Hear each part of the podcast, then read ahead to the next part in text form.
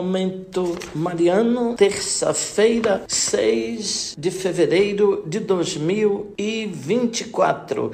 Querido irmão, querida irmã, que bom estarmos juntos para mais um Momento Mariano. Aqui fala Dom Josafá Menezes da Silva, arcebispo metropolitano de Vitória da Conquista. Agradeço a sua companhia. Hoje, terça-feira, 6 de fevereiro de 2024. Nós celebramos hoje, ouvinte, a memória de São Paulo Miki e seus companheiros, os chamados mártires do Japão. Eram 26, 23 adultos e três meninos, Luiz, Antônio e Tomé. O primeiro tinha 12 anos e os outros dois 15. Os 26 adultos estavam na prisão, seis franciscanos, 17 catequistas, quase todos terceiros franciscanos japoneses, três padres jesuítas. Os três meninos não estiveram na prisão, mas no percurso que os condenados fizeram da prisão para o local do martírio, eles se mostraram solidários e então também sofreram martírio.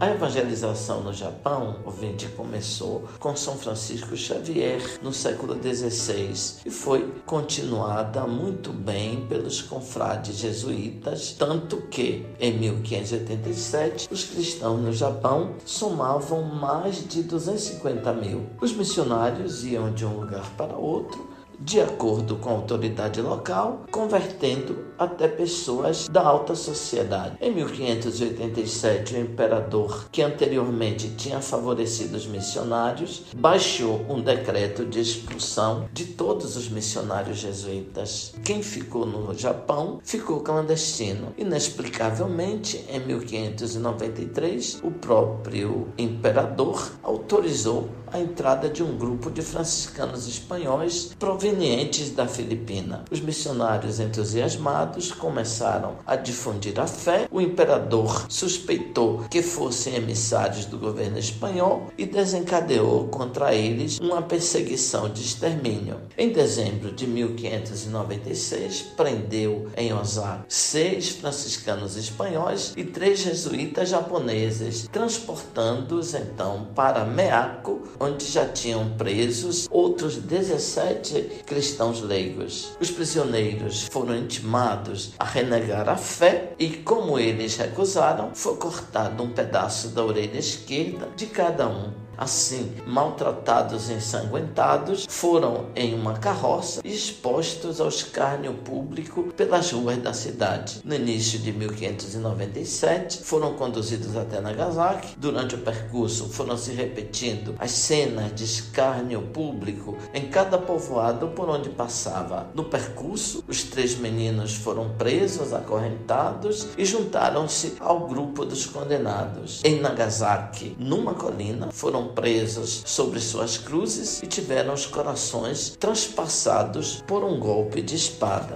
Incrível, ouvinte, que as atas dos martírios dizem que sobre o rosto de todos eles aparecia uma especial alegria. Oremos. Ó Deus, força dos santos, que pelo martírio da cruz chamastes a verdadeira vida, São Paulo, Mique e seus companheiros, concedei-nos por sua intercessão perseverar até a morte, firmes na fé que professamos. Por Cristo nosso Senhor. Amém.